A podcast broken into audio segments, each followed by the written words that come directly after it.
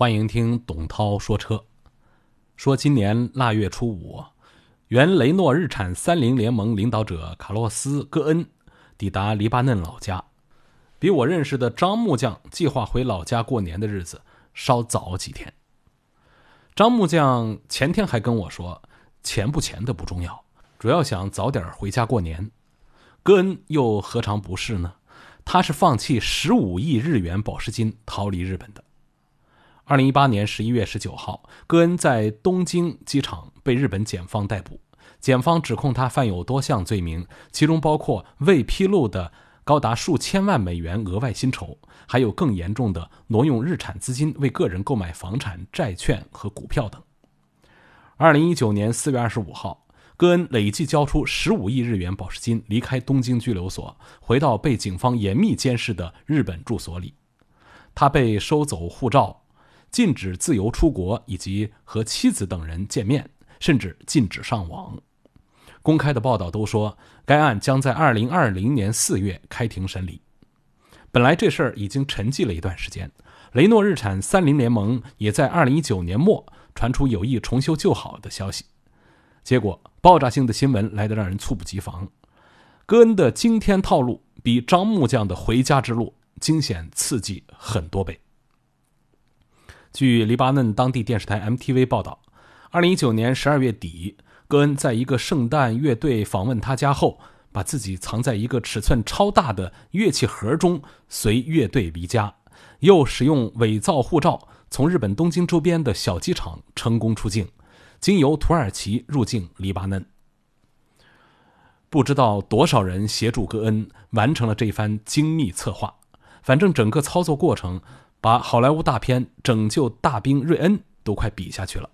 拍一部《拯救老板戈恩》应该票房也不错。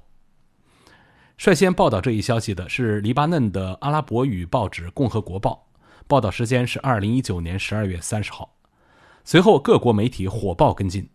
十二月三十一号中午，戈恩发表声明说：“我人就在黎巴嫩，但不是畏罪潜逃，而是要躲避日本政治和司法的迫害。”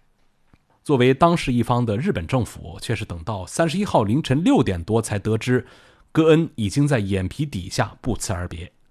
无论日本检方还是日本警方，都在试图拼凑事件的经过，但真相并没有大白。目前可以确认的只有两点：一是戈恩本人目前确实出现在黎巴嫩首都贝鲁特，他已经不在日本；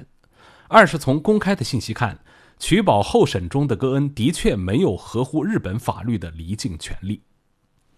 在这些表面信息背后，是否还存在更多深层次的背景，暂时没人说得清楚。按照当下的科技手段，如果戈恩真的如报道中所说，以伪造身份瞒天过海闯过海关，对日本而言的确是一桩丑闻。戈恩是否违反日本法律还没有定论，现在如何离开日本？又成为新的谜团，并使这一长达一年的传奇事件出现戏剧性的转折。事件从他被捕一开始就撼动了全球汽车业，危及日产汽车和他的最大股东雷诺的联盟。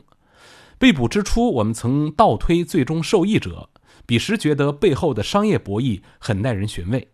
如果日本当初推动戈恩被捕是从经济利益出发的必由之路，那么如今意外发现日产和三菱越来越差。尽快巧妙地解决戈恩问题，也将是日本从经济利益出发的必回之路。所以，这次戈恩迎星大逃亡，也许不仅仅是他个人想获得自由那么简单。日本方面也有尽快给自己找到台阶下台的内在刚需。自从戈恩事件爆发后，日产全球销量一直处于起伏中。二零一九年一月至十一月，日产全球累计销量为四百七十一点九七万辆，同比下滑百分之八，这是非常危险的信号。戈恩被捕不仅导致日产进入生死攸关的时期，也让存续了二十年的雷诺日产联盟面临混乱危机。雷诺和日产这两家公司是二零一九年股价表现最差的汽车制造商，股价分别下跌了百分之二十三和百分之二十八。法国和日本两方其实都希望尽快收拾好这个烂摊子，大家都意识到，只有重振联盟才能挽救各方。所以，雷诺和日产两方从戈恩刚被捕时的意见不合、关系僵化，到如今意识到危机难以控制，双方意见转变为高度一致，背后透露出日本方面明显有了悔意。就在上个月，雷诺董事长塞纳德还对媒体说，眼下将维持雷诺和日产的资本关系不变，联盟的协同效应将在二零二零年有所发挥。这个意见和日产新的经营层一致。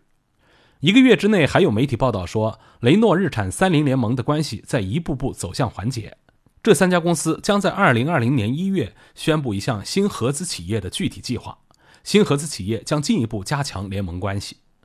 但是，戈恩逃跑这个突发状况显然是大家意料之外的，给联盟带来的变数不可预估。事态的走向取决于戈恩在黎巴嫩会对媒体说些什么，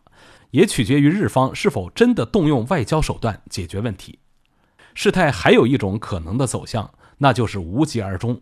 它将被解读为日方设局做了一副灵活自用的梯子，以一个说得过去的方案平息戈恩被捕事件，最终引导雷诺日产联盟向紧密联系的好的方向发展，皆大欢喜。无论如何，戈恩今年可以正儿八经的过个年，在妻子的陪伴下迎接鼠年。关注全媒体董涛说车，知道更多。